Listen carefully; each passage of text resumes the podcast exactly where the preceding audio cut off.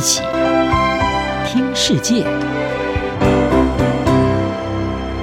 欢迎来到一起听世界，请听一下中央广播电台的国际专题报道。今天的国际专题要为您报道的是：渴望改变现状，拉丁美洲掀起换政府的浪潮。拉丁美洲国家智利在去年的十二月选出了三十五岁的前学运领袖博瑞克来担任下一任的总统。而巧合的是，几个重要的拉丁美洲国家民众在二零二一年都不约而同地透过选票向现任政府表达他们对于现状的不满。厄瓜多在去年四月选出了十四年来首位右翼总统。秘鲁则是在去年的六月选择由一位乡村教师来担任新任领袖，而台湾的友邦洪都拉斯去年十一月终结了十二年来保守派国家党的统治，选出史上第一位女性总统。阿根廷的选民也在十一月的国会选举中，让过去十年主导国会的中间派贝隆主义运动首度失去了在参议院的主导地位。法新社报道，美洲国家对话组织的主席西福特，他认为拉丁美洲民众只是受够了现状以及传统的经济政治精英，因此许多国家出现了一种拒绝主义的潮流。当现任政府失败，人们会寻求替代者，而这也让拉丁美洲国家出现新的政党崛起、选票极端化的现象。而且有多名被选民认为是比较能够反映民意的政治素人，从原本默默无名，一举成了全国瞩目的领袖。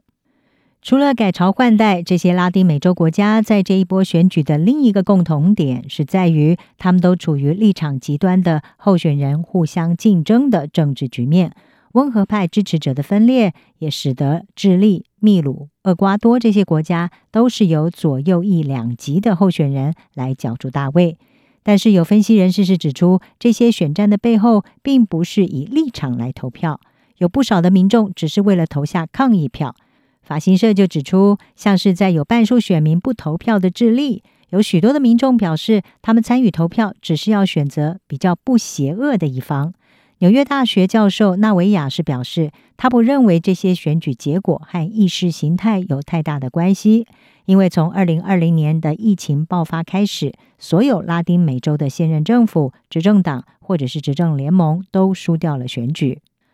而这些国家的共同状况就是，为二零二零年上半年开始席卷全球的 COVID-19 疫情所采取的封锁措施，对商业活动带来打击，也让本来就已经饱受经济压力的这些拉美国家处境是更加的雪上加霜。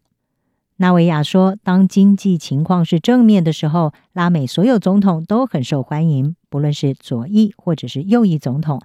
拉丁美洲曾经在二零零三年到二零一三年享受到了大宗商品热潮的红利，经济急速的成长，中产阶级大幅增加。不过，这一波经济热潮后来没有办法持续下去，几个国家的政局也开始受到动摇，而疫情带来的经济冲击也成为压垮这些政府的最后一根稻草。专家们并且指出，随着近年来世界各国风起云涌的民粹主义崛起，比起传统的政治精英，拉丁美洲的选民对于有希望能够打破现状的民粹主义候选人是抱持了更多的期待。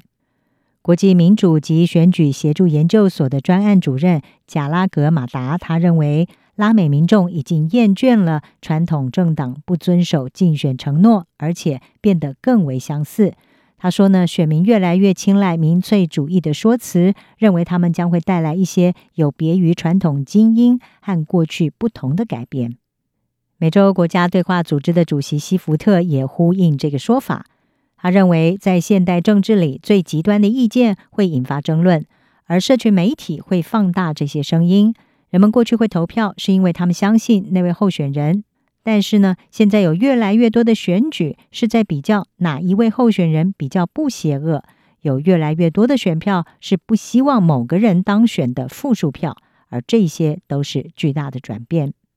不过，即使是改朝换代，分析人士也都认为，拉丁美洲国家未来仍然面临着许多的不确定性，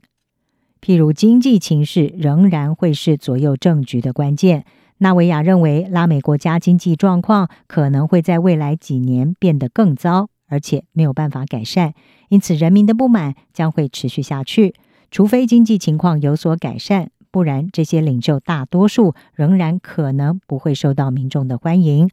而进入了二零二二年，哥伦比亚、巴西都可能会延续这一波换政府的趋势。以哥伦比亚来说，哥伦比亚的保守派总统杜克已经成为史上最不受欢迎的领袖。在过去一年，哥伦比亚陷入社会动乱，警方的暴力镇压也引发国际谴责。左翼的前游击队成员佩特罗，他目前在总统选举的民调当中是占据领先的地位。在巴西方面，由于经济萧条还有政府防疫不力，极右翼的现任总统波索纳洛已经成了众矢之的。而民调也显示，再次参选的左翼前总统鲁拉有可能会在今年的选举中胜出。